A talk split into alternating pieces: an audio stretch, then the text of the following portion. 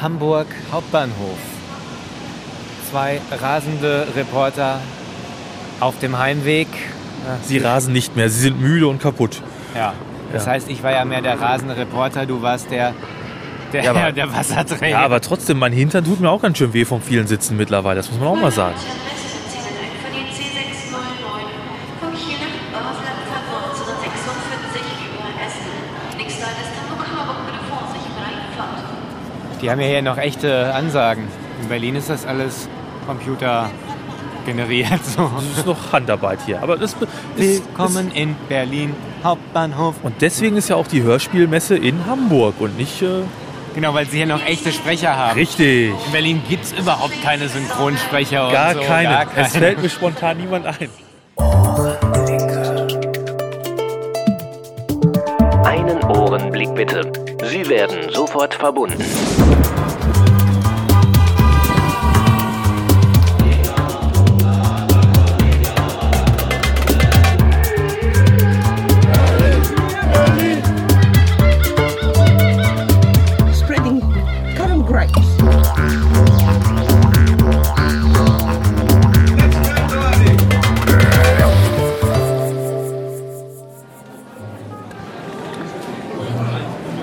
Hallo, wir sitzen hier gerade in der Lounge. Nein, wir sitzen. Wo sind wir hier? Der, bei der kleinen Bühne Kleinen sind wir. Bühne sitzen wir, genau. Ja, aber hier läuft entspannte Jazzmusik und Ja. deswegen spreche ich jetzt ein bisschen entspannter. Und neben mir sitzt wieder. Ich, also der Markus, habe ich der Dübel. Äh, Was hast du denn Schönes erlebt heute? Äh, ja, ich habe mich sofort mal auf eine Bühne, nein, nicht auf eine, vor eine Bühne gestürmt. Da gab es eine Lesung, äh, Larry Brent, äh, was ich übrigens auch noch nicht kannte, war also auch völlig neu für mich. Larry Brand kennst du gar nicht. Nein, auch nicht. Jetzt kennst du es. Jetzt kenne ich es. Also es war zumindest mal interessant. Es war, glaube ich, erst eine richtige Hörspielserie. Und was jetzt, glaube ich, eine Lesung mehr oder weniger nur ist. Und äh, eine Lesung gab es jetzt auch hierbei. War eine interessante Geschichte. Fand ich ganz gut. Was ein bisschen störend war, natürlich nicht ganz so, wie man zu Hause Kopfhörer auf den Ohren hat oder so. Es ist natürlich unheimlich viel Geplapper und unheimlich viel laut. Es kommen Geräusche von draußen rein. Es stört so ein bisschen die Atmosphäre. Aber es ist auch scheiße eng, muss man sagen. Gerade Ja. also jetzt bei den Bühnen geht's, hier kann man sich ein bisschen entspannen. Aber da draußen, wo die Aussteller sind, das ist wirklich noch enger als letztes Jahr. Und letztes Jahr war schon eng. Ja, ich, da war ich nicht dabei, aber äh, man hat gelesen, es, es brennt die Luft. Da, in dem Mittelgang, da kommen wir eigentlich gar nicht durch, aber da ich da Carsten Bohn gesehen habe, musste ich mich natürlich mal durchprügeln, um mir dann sagen zu lassen, dass er gerade keine Zeit hat, weil er Autogramme geben muss. muss ich mich gleich wieder durchprügeln, aber gut. Du hast auch bei dem Casting mitgemacht, ne? Ja, genau. Also Autogramme, äh, vielleicht kann ich dir demnächst auch mal ein Autogramm geben. Nee, Autogramme will ich gar nicht, ich will nur Interviews. Ach so, ja, weil äh, wahrscheinlich werde ich ja für demnächst der große Hörspielstar. Das ist ja durchaus Ja. im möglichen Bereich. Ach so, genau, weil wir beide haben bei dem Casting mitgemacht. Ach, du auch? aber unter anderem auch zwei sehr attraktive Schauspielstudentinnen, die ich auch vorher noch interviewt habe. Habe ich mich ein bisschen wichtig gemacht. Ne? Klappt immer mit so einem großen Mikrofon da. Ja, ich mache euch bekannt. Ja, ja. Und, und die haben da auch mitgemacht. Und da haben wir, glaube ich, keine Schnitte mehr. Aber obwohl, es geht ja um Hörspiele. Da sieht man uns ja nicht. Ja, wir orientieren uns, weil es uns extrem interessiert und weil wir gerne dabei sein wollten beim Hörspiel. Man muss erklären, also die suchen einen Sprecher für die Serie Dragonbound und die casten halt hier praktisch ein paar Leute können sich hier eintragen und was vorsprechen und dann suchen sie sich den aus, den die haben wollen. Ne? So ungefähr ist das. Ja, genau, so ist das. Und das passt ganz gut, weil wir beiden sind auch Schauspielschülerinnen und deswegen ist es eine ganz nette Übung, hier auch mal wieder bei so einem kleinen Casting mitzumachen. Ihr seid Schauspielschülerin, das heißt also, habt ihr schon mal Hörspiel in der Richtung schon mal was gemacht auch? In der Richtung eher weniger. Nee, ich nicht. Aber schon so Auftritte auf der Bühne schon ein paar gehabt auch. ja, doch schon. Ja. Intern halt, ne? In der Schule auch. Und am Mikrofon noch gar nicht gesprochen? Also ich schon jetzt, also jetzt nicht für irgendwelche Hörspiele oder so, aber ich mache schon ein bisschen länger was auf der Bühne und am Mikro, vorm Mikro, schon. Aber so als Hörspiel ist das erste Mal. Wäre das auch interessant so beruflich für euch? Wollt ihr mehr Bühnensachen machen? Wollt ihr eher Fernsehen oder wollt ihr Film oder wäre auch Hörspiel oder Synchronsprechen interessant für euch? Also ich bin echt offen für alles, da mich alle Bereiche interessieren, was mit Medien zu tun hat. Und deswegen möchte ich auch schon gerne gucken, ja, dass man irgendwie eine Synchronsprecherausbildung früher oder später macht und mehrere Möglichkeiten hat. Auf jeden Fall eine gute Sache, ja. Was erwartet ihr heute so von der Messe insgesamt? Warum seid ihr hier? Nicht, bestimmt nicht nur wegen des Castings. Also hauptsächlich schon wegen des Castings. Ehrlich? Also das heißt, ihr wollt berühmt werden. Also ähm, wenn ihr es heute nicht schafft, wie heißt ihr? Vielleicht kann ich euch ja auch ein bisschen bekannt machen. Ja, Christine Gerstenberger und ich sag mal, Hollywood kommt einfach. Hollywood, also wenn da Anfragen bei mir kommen, an post.ohrenblicke.de. Christine und du heißt Bitte sofort äh, Corinne. Corinne. Christine und Corinne, zwei sehr talentierte junge Nachwuchsschauspielerinnen. Also da hoffe ich doch, dass was kommt. Und ich drücke natürlich die Daumen, dass ihr hier heute auch Erfolg haben werdet. Danke. Viel Spaß noch. Danke. Das ist ja mal wieder typisch. Da schickt man den Ohrenblickfänger nach Hamburg, um über die Hörspiel 2010 zu berichten. Und dann sucht er sich die Interviewpartner nach dem Aussehen aus. Ja, aber so ist er. Vor langer, langer Zeit, nämlich am 23. Juni 2010, besuchte der Ohrenblickfänger mit seinem Assistenten Dübel die Hörspiel 2010. Er wollte wieder einmal die Stimmen jener einfangen, die im Hörspiel unsichtbar sind. Sprecher, Musiker, Hörspielmacher. Das erwähnte Casting hat übrigens weder er noch der Dübel noch die beiden Schauspielschülerinnen gewonnen. Aber dafür durften der Ohrenblickfänger und sein Assistent nach dem Castingfinale bei der Aufnahme einer Geräuschkulisse mitwirken. Und das Label Europa brauchte für die Serie Dragonbound ein paar Menschenmassen. Und die waren auf der Hörspiel 2010 zur Genüge vorhanden.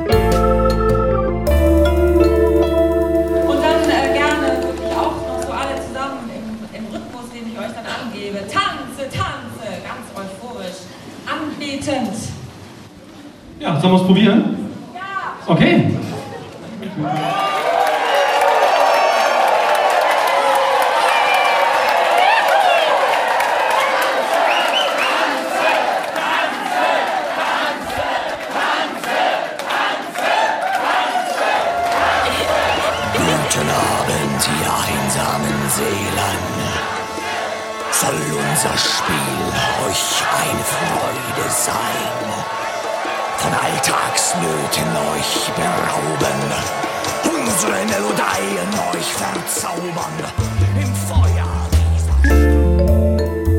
Ihr habt's gehört, das Ergebnis dieser Aktion ist dann diese etwas skurrile Lärmorgie in der Folge 5 aus der Serie Dragonbound von Europa. Aber die Aufnahmen, die der Ohrenblickfänger von diesem Spektakel eingefangen hat, die klingen ein bisschen anders. Ich übersetze mal. Bei mir steht bedrohliches Gebrabbel. Bedrohliches Gebrabbel. Da können Sie doch eine Bundestagsrede von Merkel nehmen. Und dann übergehen in einen Rufchor. Chor, Chor. Chor, Chor. Chor, Chor. Naja, okay. Drauf los. Eins, zwei, drei. Brabbel, brabbel, brabbel. Ja? Oh, Wilson, das passt jetzt gerade überhaupt nicht.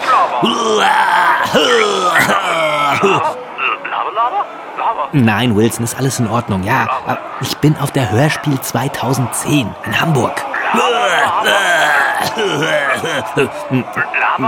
Ja, es heißt normalerweise das Hörspiel. Ja, weiß ich auch. Aber die Hörspiel, weil es eine Messe ist.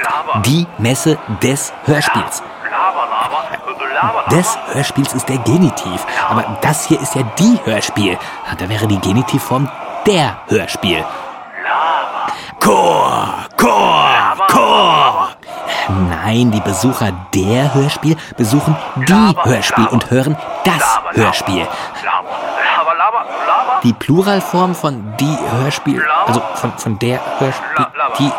Ah, Ich weiß nicht, sag mal, warum willst du das jetzt wissen? Ich habe überhaupt keine Zeit jetzt. Ich rufe dich heute Abend zurück, okay? Kannst ja in der Zeit ein Hörspiel hören, ja? Ach so, willst lieber Fernsehen? Ja, auch egal. Ja, mach's. Ja, tschüss, tschüss, Wilson. Ja, tschüss, tschüss. Ja. hm. Chor, Chor, Chor,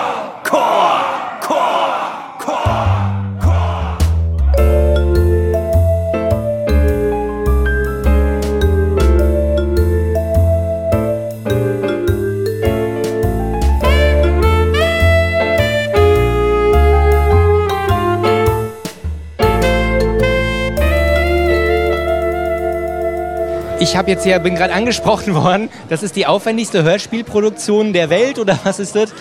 Erstmal, erstmal vorstellen, ich bin der Jens. Okay, mein Name ist David Hohle, ich bin der Produzent, Inhaber und Drehbuchautor der letzten Helden. Laut Hörbuchmagazin haben wir vermutlich die größte Hörspielproduktion aller Zeiten. Das mag daran liegen, dass wir eine Laufzeit haben, die über 30 Stunden liegt. Die ist ja noch weit höher als 30 Stunden, möchten wir jetzt nicht bekannt geben, wie groß wirklich. Faktor sind es mittlerweile über 300 Sprecher, die am Projekt teilnehmen. Und ich denke, dass diese Randdaten dazu geführt haben, dass man sich gefragt hat, ob das die größte Hörspielproduktion aller Zeiten ist. Die Welt birgt viele Geheimnisse und Mysterien, überdauerte jegliche Gefahr. Doch zum ersten Mal im Laufe einer Ewigkeit ist die Balance, gar die Existenz dieser Welt in Gefahr. Wie muss man sich das vorstellen? Ist das eine Serie jetzt mit mehreren Teilen oder? Äh, es ist eine Serie mit 24 Teilen in vier Akten, A6 Episoden, die in sich geschlossen sind. Das heißt, jeder Hörer kann die 12., 17. in sich hören und wird trotzdem ein vollständiges Erlebnis haben. Aber die Gesamtheit erzählt noch eine riesengroße epische Geschichte im Fantasy-Bereich. Und die Besonderheit ist einfach auch, dass jeder Akt mit anderen Anleihen geht. Der erste Akt ist mehr Abenteuer, Action. Der zweite Akt mehr, sag ich mal, für auch kleinere Zuhörer geeignet. Der dritte Akt ist mehr ein Politik-Thriller. Der vierte Akt ist mehr äh, Beziehungsdramen und ähnliches. Und das führt alles ineinander. Wo kann man das kaufen? Überall, wo es Hörspiele gibt oder im Internet oder wo? Also erstens natürlich auf letztenhelden.com. Wäre sehr froh, wenn Leute da direkt bestellen, weil natürlich einen großen Obolus abkriegen.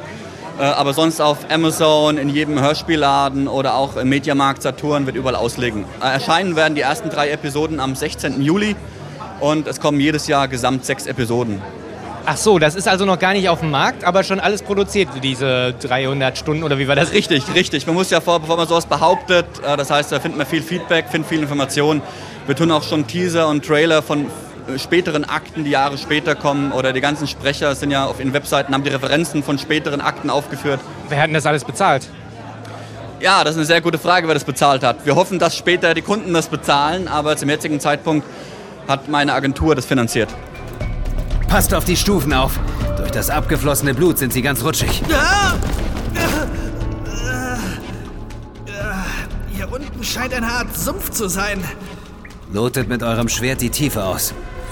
Dieser Bereich der Katakomben ist mir neu. Ein toller Führer seid ihr. Hinter uns! Keine Panik, der Brunneneingang schließt sich. Und wenn wir keinen Ausgang finden? Dann stirbt wenigstens der Führer mit uns. Ausgleichende Gerechtigkeit, sage ich. Oh. Aha, und sind bekannte Sprecher dabei oder ist das... Das ist eine sehr gute Frage. Äh, Die Frage, welche bekannten Sprecher sind nicht dabei, trifft die Frageformulierung einfacher. Okay, einfach mal ein paar Namen nennen jetzt. Oh mein Gott. Christian Rothe, Dietmar Wunder, Kim Haspe, Engelbert von Nordhausen, Lutz Riedel, Wolfgang Pampel, Ingo Albrecht, Wolfgang Barrow. Okay, ein paar kannte ich jetzt Es sind durchaus. wirklich 300 Sprecher und ich würde sagen, äh, 170 bis 180 Sprecher sind definitiv keine Laien, also irgendwelche Synchronstimmen von irgendwelchen Filmen, die man kennt. Es sind auch schon einige dabei, die leider mittlerweile verstorben sind. Das heißt, auch im Nachhinein noch ein Andenken an diese Menschen. Okay, noch einmal den Namen sagen und eine Website und dann verabschieden wir uns. Das Projekt war Die letzten Helden. Die Website ist deswegen dieletztenhelden.com. Danke fürs Kann man sich merken. Okay, danke. Danke. Ich danke euch von ganzem Herzen. Ihr habt mir die Freiheit geschenkt. Dafür stehe ich auf ewig in euer beider Schuld. Hier, mein Geschenk an dich, Amon. Wir haben's eilig. Lasst gefälligst die Rumknutscherei. Ja, ist ja authentisch. Hallo, liebe Hörspielfreunde. Wie viel Uhr haben wir inzwischen? Wir haben jetzt 16 Uhr oder so, Haben wir jetzt- ne? wir haben jetzt 16 Uhr 16:20 und sind immer noch da. Inzwischen nicht mehr ganz so fit, aber ähm, wie geht es dir inzwischen? Was hast du so erlebt die letzten Stunden? Mittlerweile auch mal eine Kleinigkeit gegessen und dann äh, war die Kraft wieder aufgetankt. Und dann ging es auch sofort weiter. Da habe ich mir mal Peter Lund angehört. Ah ja. Und? Ja, der blinde Detektiv. Ich habe es schon mal als Hörspiel gehört. Da fand ich es irgendwie so mittelprächtig, aber jetzt irgendwie live. Ich weiß auch nicht warum. Es ist auf jeden Fall interessant, sich das Ganze anzugucken. Die haben es echt professionell gemacht. Man hätte da jetzt quasi das Mikro nebenstellen können und das wäre das fertige Hörspiel gewesen. Super. Ja, so ist es auch gedacht. Ne? So Und äh, war Geräuschemacher dabei oder wie, wie haben die es gemacht? Äh, bei Peter Lund war jetzt, glaube ich, ich meine, das wäre jetzt vom Rechner gekommen, was sie da hatten. Das waren Alles vom Rechner. Soundeffekte. Ja, ich kenne es ja aus der Lauscher Launcher, machen die ja öfter Peter Lund-Folgen. Und da macht der Oliver Rohrbeck selbst immer die Geräusche. Der ist ja inzwischen auch begeisterter Geräuschemacher.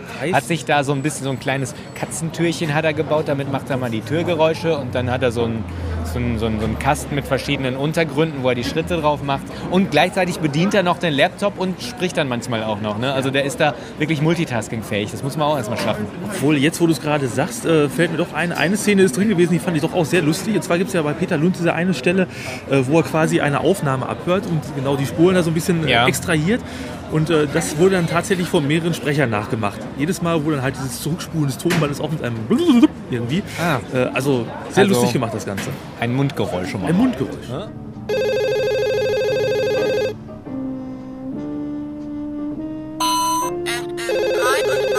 Uhr und eine Minute.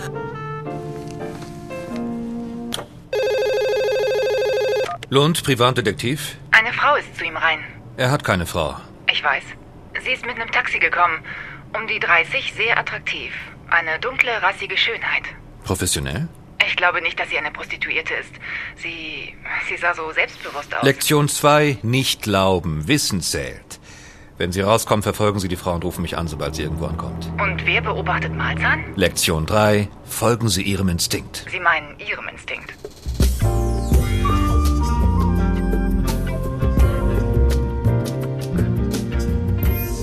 Hier ist der einzige Stand, wo wenigstens noch ein bisschen Platz ist. da hinten komme ich gar nicht mehr durch. Ich stehe hier am Stand von Tinnitus Hörspiele heißt das. Und mir gegenüber stehen Moxie und Katrin. Was machst du bei Tinnitus? Eigentlich habe ich in ein Hörspiel, die jetzt in dem Verlag ist, äh, und ich habe Sounddesign gemacht in ein Hörspiel von Katrin. Und Katrin, du hast ein Hörspiel gemacht, das äh, heißt wie? Also äh, das Hörspiel heißt Identity. Hörspiel von Katrin McLean und Moxie Beidenegel. Das ist sozusagen die Hörspielfassung von einer Kurzgeschichte, die ich unter dem Namen Katrin Dorn veröffentlicht habe. Ich habe mit Moxie zusammen so ein literarisch-musikalische Programme gemacht auf der Bühne. Und dann haben wir gedacht, Hörspiel ist eigentlich ein perfektes Medium, um Musik viel mehr zu verarbeiten und die Kombination Musik und Text noch sozusagen auf den absoluten Höhepunkt zu bringen. Und dann haben wir eine ganze Menge Freunde dazu genommen, die, glaube ich, insgesamt so zehn Rollen sprechen. Und das ist auch das Besondere an unserem Hörspiel. Also das ist wirklich, das sagen auch immer alle, die unsere Hörspiele hören. Also wir haben ja noch ein anderes gemacht.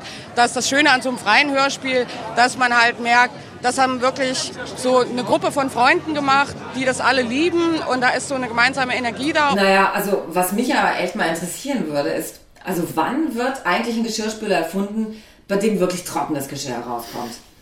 Also ich meine jetzt, egal was immer behauptet wird, aber ich habe noch keinen Geschirrspüler erlebt, wo man nicht am Ende doch abtrocknen muss. Zumindest das Besteck. Genau. Und das Schlimmste ist, dass ich jetzt allein abtrocknen muss, ja? Also, ich meine, früher... Ist sozusagen, das ist unser Hörspiel Identity geworden. Also da muss man das kurz erklären. Also Tinnitus ist ein Label für freie Hörspielmacher, ist das richtig? Genau, das ist eben auch das Schöne. Also es gibt ja äh, verschiedene Plattformen für freie Hörspiele. Die Hörspielwettbewerbe in Berlin und Leipzig zum Beispiel. In Jena gibt es auch noch eins. Und aber eigentlich bis darauf, dass man sich jetzt irgendwie vergeblich beim Deutschlandradio oder irgendwo anders bewirbt, haben diese freien Hörspiele bisher keine Plattform gehabt, wo sie nochmal veröffentlicht werden können. Und das ist eigentlich jetzt die geniale Idee von Tinnitus, dass die sagen, diese tollen freien Hörspiele, die sollen ein eigenes Label haben und da auch abrufbar sein. Das heißt, ihr habt dann auch so einen eigenen Download-Shop, wo man dann gegen einen kleinen Betrag dann sich solche Hörspiele runterladen kann. Genau, genau. Das ist bei Tinnitus Hörspiele oder ich glaube bei Go Ahead Media, aber das kann man ja googeln, Tinnitus. Und dann sind die freien Hörspiele, stehen da alle im Shop. Ich hatte die letzten drei Stunden auf meiner Couch gesessen, die Zahlen meines Kontostandes vor Augen. Woche um Woche versanken sie tiefer im Abgrund meines Dispo-Kredits.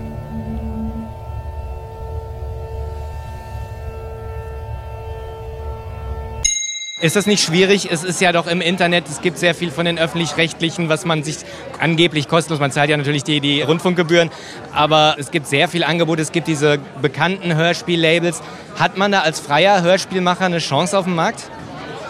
Das kann, glaube ich, Nathalie Goris eigentlich besser beantworten als ich. Also für uns ist es auf jeden Fall so, es ist ein harter Kampf, mal irgendwie bei den öffentlich-rechtlichen Hörspiel zu landen.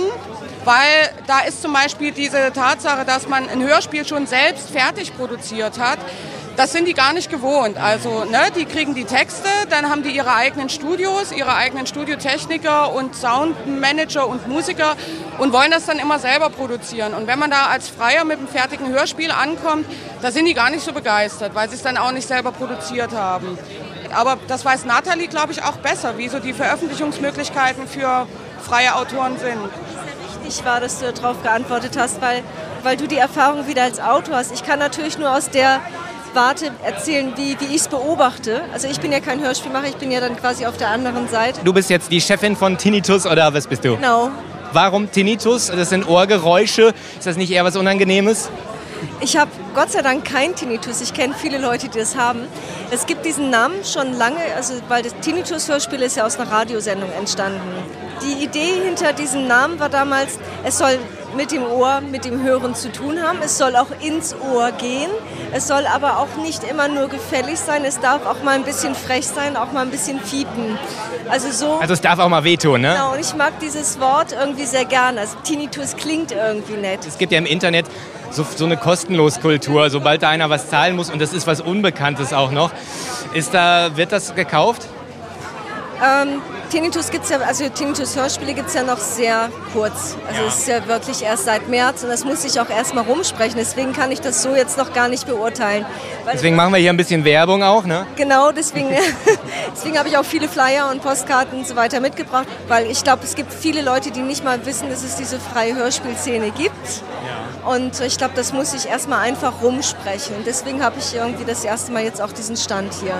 Wenn man jetzt Hörspiele macht und denkt sich, oh, bei denen könnte ich ja auch mal mitmachen, kann man sich da bewerben oder habt ihr da Aufnahmekriterien oder wie funktioniert das? Einfach E-Mail schreiben, anfragen und dann schauen wir weiter. Ganz wichtig, mal die Adresse nochmal durchsagen. www.tinnitus-hörspiele, also tinnitus-hörspiele.de. Okay, alles klar, danke. Viel Erfolg dann noch. Mit mir kann man echt über alles reden. Nur abends in meiner Lieblingsbar spreche ich kaum. Die Leute wollen ja immer, dass man was von sich erzählt. Bei mir kommt da nur noch wirres Zeug raus, wirres Zeug raus. Deshalb schweige ich lieber. Oder ich höre mir die Geschichten von anderen Frauen an. Ja, hier ist nochmal die Moxie. Also du hast zu dem Hörspiel von der Katrin hieße, glaube ich, ne? oder? Ja, genau. Da hast du die Musik zugemacht. Wie genau muss man sich die Musik vorstellen, die du gemacht hast? Uh, okay, ich arbeite viel mit Sounddesign, aber ich bin auch Sängerin selber. Ich bin Komponistin, bin ich auch Sängerin. Von daher habe ich den Vorteil, dass ich mehr so mit Gesang mich kümmern kann. Aber Gesang hast du nicht gemacht in der Hörspielmusik, oder auch? Doch, es ist mit eingebaut. Ach so. Weil wir haben so eher so in Richtung Experimentelles, vor allem mit der Musik gearbeitet. Ich nehme so unbedingt, nicht unbedingt so Sounds aus einer Soundbibliothek, sondern ich bastle es selber. So, ich habe eine Master eine multimediale Komposition und da habe ich so viele Werkzeuge. Also das ist aber schon alles elektronisch oder auch akustische Instrumente? Es ist alles da, so akustische Instrumente, elektronische Instrumente, Computermusik. Ich habe viel gespielt mit dem Klang, die selber die Spieler erzeugt haben. Es geht schon auch so einiges in Richtung Klangkunst. In der Markt, in der Markt, in der Markt, in der Markt, Marktforschung, Quoten, Quotengruppen. In der Markt, in der Markt, in der Markt, in der Markt, Quoten, Quoten, Quoten, Quoten, Quoten, Quoten.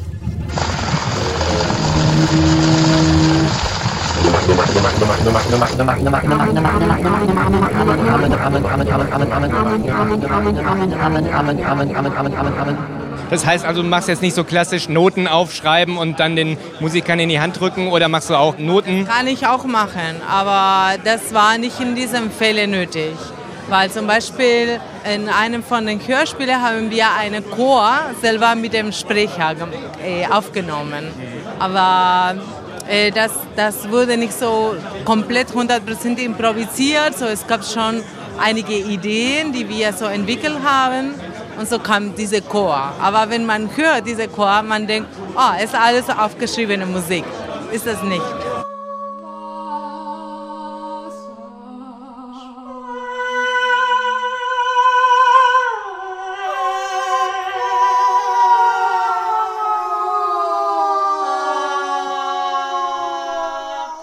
Was machst du, wenn du nicht Hörspiele machst?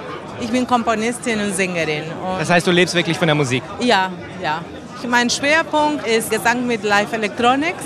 Aber ich trete auch so in andere Gruppen auf. So zum Beispiel nächste Woche bin ich auf der Fusion mit einem Gitarrenorchester. Ich Dann- singe auch Tango. Ich komme aus Argentinien. Du, du kommst aus Argentinien, ja. Argentinien, ja. Und du singst tatsächlich Tango so die ganzen alten Sachen auch oder auch Nee, nicht Piazzolla nur oder Ja, ich singe auch Piazzolla. Ich habe ja ein Duo mit einer koreanischen Pianistin, Flores Salvajes. Wir machen fast ausschließlich äh, Piazzolla.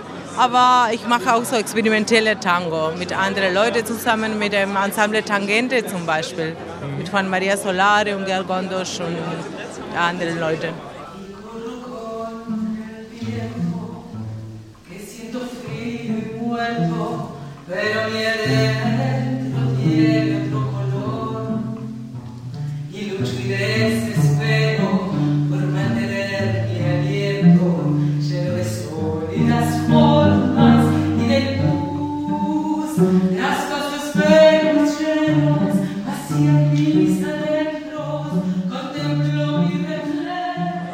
Und wo du auch elektronische Musik machst, es gibt ja da einige Bestrebungen, auch so elektronischen Tango zu machen, wie Bajo Fondo oder Gotan Project. Genau, eher Richtung so elektroakustische Musik. Aber gefällt dir sowas auch, diese elektronischen Sachen? Ja, das gefällt mir. Das ist schon nicht alles. Das muss man schon ein bisschen schauen, weil man fällt ganz schnell in einer Falle, weil das kann schon sein, wenn du diese minimale elektronische Tango nimmst, so das ist manchmal schon wie ein Loop. Du hörst eine Alben bis der nächste und passiert nicht so viel unterschiedlich. Es ist dann auch nicht mehr wirklich der Tango. Der Tango ist dann, glaube ich, nur noch so eine Klangfarbe, ne? Oh ja, da, ja, ja. Das ist schon für lange Diskussionen. Aber ich mag so diese Kraft von dem akustischen Tango, von dem gesungenen Tango. Und Wie wird sich der Tango denn weiterentwickeln? Es ist ja bekannt, dass Astor Piazzolla, der wurde ja sehr stark angefeindet, weil er den Tango weiterentwickelt hat. Er hat ja Morddrohungen, glaube ich, bekommen sogar. Ist das in Argentinien immer noch so streng, dass sie da sehr traditionell sind und alles, was irgendwie modern ist? Nein, nein, nein. In Argentinien gibt es jetzt jede Menge Entwicklungen in Richtung Tango. So von Elektro-Tango, von Minimal-Tango, von elektroakustischer Tango und, und, und, und. Es gibt auch noch dazu das Thema von dem Tango. Das ist schon ganz wichtig, weil es ist schon sehr langweilig, wenn wir im Jahr 2010 immer noch die Geschichten von 1930 erzählen. Das sind wir nicht Gardel und wir leben nicht so wie damals. Deswegen so, ich denke, eine von den ganz interessantesten Entwicklungen für die Zukunft des Tangos ist, diese Themen von heutzutage in der Musik mit einzubauen. Und auch so die Musik frisch und anders zeigen, weil wenn wir alle schon Stockhausen und Terry Riley gehört haben, das kann man nicht mehr die Musik von damals machen. Und äh, es kommen ständige neue Sachen. Zum Beispiel mein nächstes Projekt ist, so ein Album äh, a cappella zu machen mit Live Electronics als Begleitung. Okay, also du bist weiterhin kreativ. Der Tango lebt auch weiter. Das ist schön zu erfahren, dass der nicht stehen bleibt. Und dann wünsche ich noch viel Erfolg. Und ich hoffe, man hört noch sehr viel von dir musikalisch auch. Ja, Okay. viel zu hören bald werden.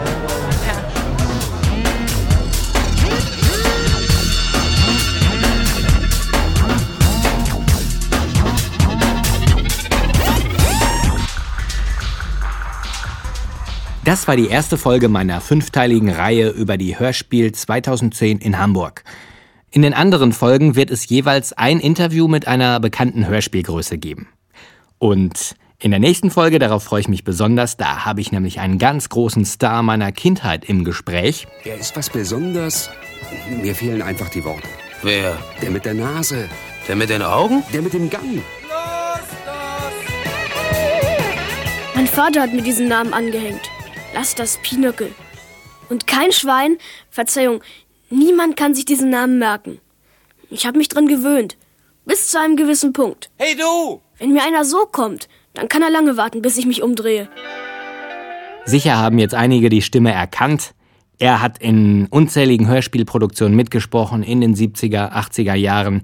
Die Rede ist von Stefan Kreschczynski, dem ich dann mal mein Mikrofon unter die Nase gehalten habe und ihm ein paar Fragen gestellt habe.